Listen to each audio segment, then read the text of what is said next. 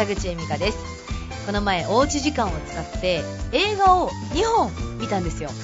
やっぱり映画って最高だなーって思ったんですけど気になったことがあってエキストラの人って一体どれぐらいギャラをもらっているんですかね。今日はそんな話をしていこうと思います。どんな2本を見たのかというと、一つはメインブラック。を見ましたね。まあこれ、1997年に、えー、一つ目のえ映画がね、発表されて、まあ、あの、公開されたんですけれども、まあ、どんな映画か知ってますかね、まあ、結構有名ですよね、あれね。めちゃくちゃ有名ですよね。私がなんで見てなかったのかっていうぐらい、めちゃくちゃ有名だと思うんですけど、サングラスをかけた男性二人組が銃を持って、あのー、映っているあのジャケット、ジャケットっていうかね、あのー、あの写真が、まあ映画の写真が有名ですけれども、私もあの写真を見た時から、うわ、これ見たくないなと思って。なんかサングラスかけてて、銃を持ってるって、もうグロいんじゃないかなって思ってたんですよ。もうまず私あの、バンバンバンバンバンって銃で撃ち合うような映画はものすごく苦手で、一人バーンって殺されたのを見た瞬間に、あの人大丈夫かなとか、あの後病院行ったかなどれぐらいで死んだかなちゃんと生きてるかなとか、もう人が殺されたらその人のことずっと全部気になっちゃって、なかなかなんかもう、物語に心がついていかないんですよ。わかりますかね？まあ、女子あるあるなんじゃないかな。男性はね、人が殺されても、ああ、なんか人死んだな、みたいな感じで見てる方多いと思うんですけど、女性はね、やっぱね、人死ぬ系無理っていう人結構いるんですよね。まあでも、そんな、まあ言ったら、サングラスをかけた二人組が銃でね、地球に潜んでいるエイリアンをやっつける。そして地球を平和にしようと。その宇宙からやってくるね、敵から守ろうと。いう、そんなお話なんですよね。面白かったですね。なんかあの、発想がガンダムっぽかった。なんていうか、ガンダムって、あの、機関戦士？ガンダム？戦士？に、あの、人が入って、アムロが入って操縦するじゃないですか。そんな感じで、メインインブラックでは、宇宙人が宇宙から地球に来て、人間の体の中に入っ、で小さな小さな宇宙人がね、あの、操作をして、人間の体を操作して、人間と喋っていたりとか。まあ、最近ガンダムを見たっていうのもあって、あ、なんかガンダムじゃん、ってすごい思いましたね。あともう一つどんな映画かというと、恋しくてっていう映画なんですが、これは1987年の、まあ海外の映画なんですけど、まあ男女の三角関係の学園恋愛物語です。これもね、なんかやっぱアメリカらしいなと思ったのが、日本人だったらやっぱこんな展開の仕方方はきっとしないだろうなと。でも、その恋しくての映画の中で、うわーって感動してるんですよ。もうついていけなくて、もうなんかみんなさっぱりしてるというか、なんか心変わり早っていう、なんか日本人には理解できないようなそういう恋愛感情も見れて、面白かったなぁなんて思いました。で、まあ気になった話ですよ。二つともね、日本とも映画を見ていて、やっぱり一番気になるのは、エキストラですね。どういうことかというと、私あの、まあ、東京に来て、まあ、今の事務所、まあ、ちょっとした事務所に、小さな事務所に、まあ、登録しているんですけど、その事務所って、まあ、言ったら、時々エキストラの仕事を回してくる事務所なんですね。今までなかったんですけど、一切。もう喋りの仕事しかしてこなかったんですけど、なんか今の事務所になってからね、なんか、田口さん、エキストラの仕事があるんですけど、このエキストラどうしても出てほしいと。あの、もしこの監督さんと、まあ、監督さんに好かれることができれば、あの、今度は、重要な役として出させてくれるかもしれないので、とりあえずはエキストラから入ってもらっていいですかって言われて。でも私女優とか別に興味ないんですけど。いやでも、今は何でも仕事断ってはいけません。何でもやるのが芸能界なんです。エキストラでもやりましょう。嫌だなぁ。まあでもいい経験になるかなぁと思って行きました。だからね、エキストラのことは気になっちゃうんですよね。まず待ち時間がすごい長いんですよ。めっちゃ長いです。まず、朝の7時半とかに集合させられて、しかも横浜に住んでる時になんか、千葉県の市川市とかに集合。めっちゃ遠いよそう。めちゃくちゃ遠くて、しかも7時半。えー、行きました。で、服装もね、なんか指定があるんですよね。目立たないような服装で来てください。まあ、そりゃそうですよね。エキストラ行って、主役の人たちがね、バーって演技する後ろでウェディングドレス着てるエキストラとかいたらめっちゃ目立っちゃいますから。まあ、とにかく目立たない服装を着ること。えー、そして、なんかね、大学卒業してもう4年ぐらい経ってんのに、学生さんの役してくださいとかっていうのも来るんですよね。いやいやいやいや、ちょっと老けてんでしょとか思いながらさ、やるんですよ。で、はい、大学生入ってきて、はいアクション、アクションかなんか言って、で、入ってくるんですけど、なんか、この人の、このエキストラの後に、あなたが、こう、これぐらいのスピードで歩いてきてくださいね、とか、歩くスピードも全部練習させられるんですね。そうなんですよ。で、ペアとか二人組とか三人組とかっていうグループも作らされるのね。それは私が学生役として出てたんで。で、えー、じゃあどこどこ、そこの男の子来て、つって。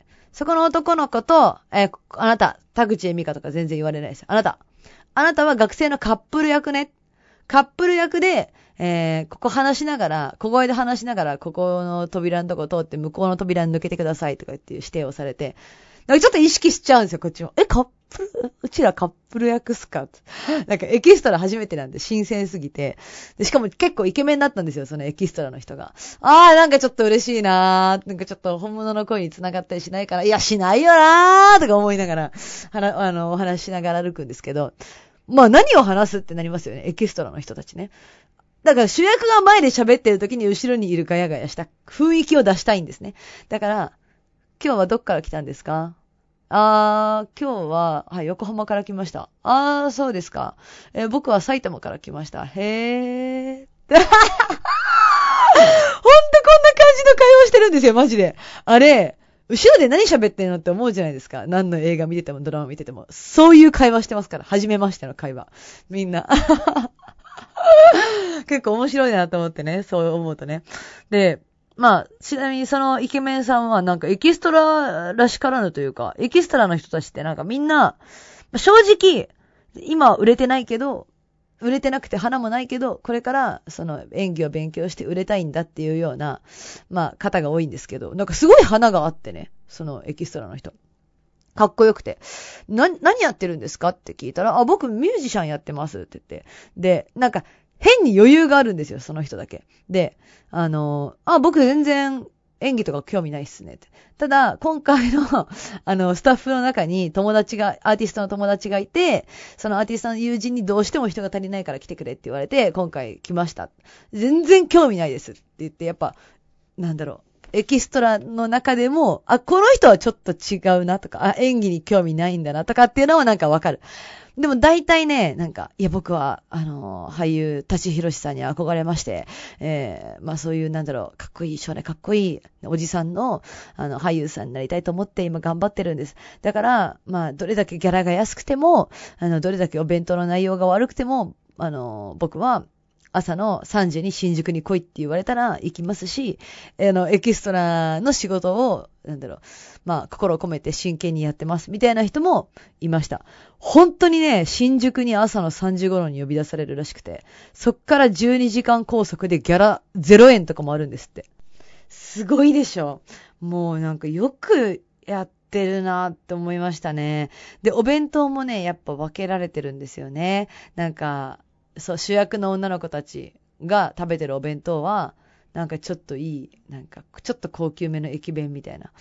でも私たちには、なんか本当にちっちゃななんか硬い鮭と、ちょっと卵がちょこっと卵焼き入って、ご飯もパッサパサなやつで。あ、私たちこれか。もらえるぐらい喜んどけみたいな顔つきで渡されるんですよね。なんていうか、私はちょっとエキストラの仕事は嫌だったかな。なんか、まあ、それなりに田口恵美香として生きてきたプライドもあるわけだし、なんか、なんだろうね、奴隷みたいになんか使われたんですよね。その、番号で呼ばれるみたいな感じ。はい、そこの人来て。はい、ここ座って。はい、終わり。はい、じゃあ帰ります。はい、車乗って。っていう、なんか、刑務所っていうかなんか悪いことしたかなみたいな。そう、本当にあのなんていうの？犯罪犯罪でもなんかしたかのような、あのー、刑務所内の状況、みたいな風に、まあ、扱われたように感じまして、私はちょっと嫌かなって思ったんですよ。まあ、なんですけど、その話をね、まあ、ちょこっとあの、友達にしたら、あ、実は、なんか僕もエキストラの会社にいたんだよと。え？エキストラの、あの、てかもう俳優にね、なりたい人の、まあ、用の事務所に入ってて、そこがエキストラの仕事も結構取ってくるから、あの、言ってたんだよね。もう本当に真っ二つに分かれる。めちゃくちゃよく丁寧にね、あの、扱ってくれる現場もあれば、もう刑務所かのように扱ってくる現場もあって、本当に様々だけど、だからそういう現場だけが、えー、すべてじゃないんだよっていうことは教えてもらいました。でももうやりたくないかなって思いますね。あと一つはね、なんか、エキストラあるある、映画名、ドラマ名教えてもらえない。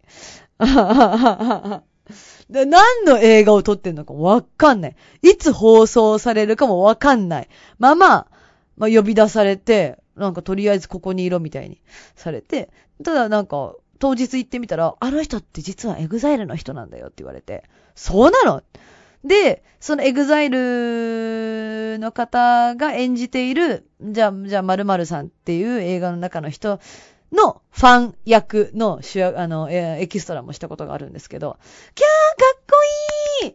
誰々様誰々様って言って、言うだけの役なんですけど、なんか私たまたますごいエキストラの中だったら、なんか、なんだろう、本当にたまたまね、顔とか何も関係なく、たまたまいた位置が、あの、そのエグザイルの人の真隣にいたんですよね。だからもしかしたら映画館で、その、いい、映画も放送されたらしいんですけど、公開されたらしいんですけど、もしかしたら、あれ田口映ってんじゃん。なんかの映画見た時に、エグザイルの横に田口映ってんじゃん、みたいなことがあるんだと思います。多分ある。はい。エキストラ、大丈夫ですかね？まあそんなエキストラのね、話しましたけど、なんかね、思うんですよね。映画見るときにね、ぜひね、エキストラの方々もね、注目して、見てあげてほしいなって私は思います。エキストラの人がなんだかんだで一番頑張ってるから、何時間拘束されるかもわからず、ロケバスみたいなとこにぎゅうぎゅうにして連れて行かれ、夢を見ながら頑張ってるエキストラのことも考えながら、よかったら見てあげてください。あと、おすすめの映画あったらぜひ教えてくださいね。お待ちしております。メッセージの送り先は、モーニングエミカアットマーク gmail.com。えー、ツイッターの場合は、ハッシュタグ、モーニングエミカでもお待ちしています。今日も聞いてくれてありがとうございました。ました。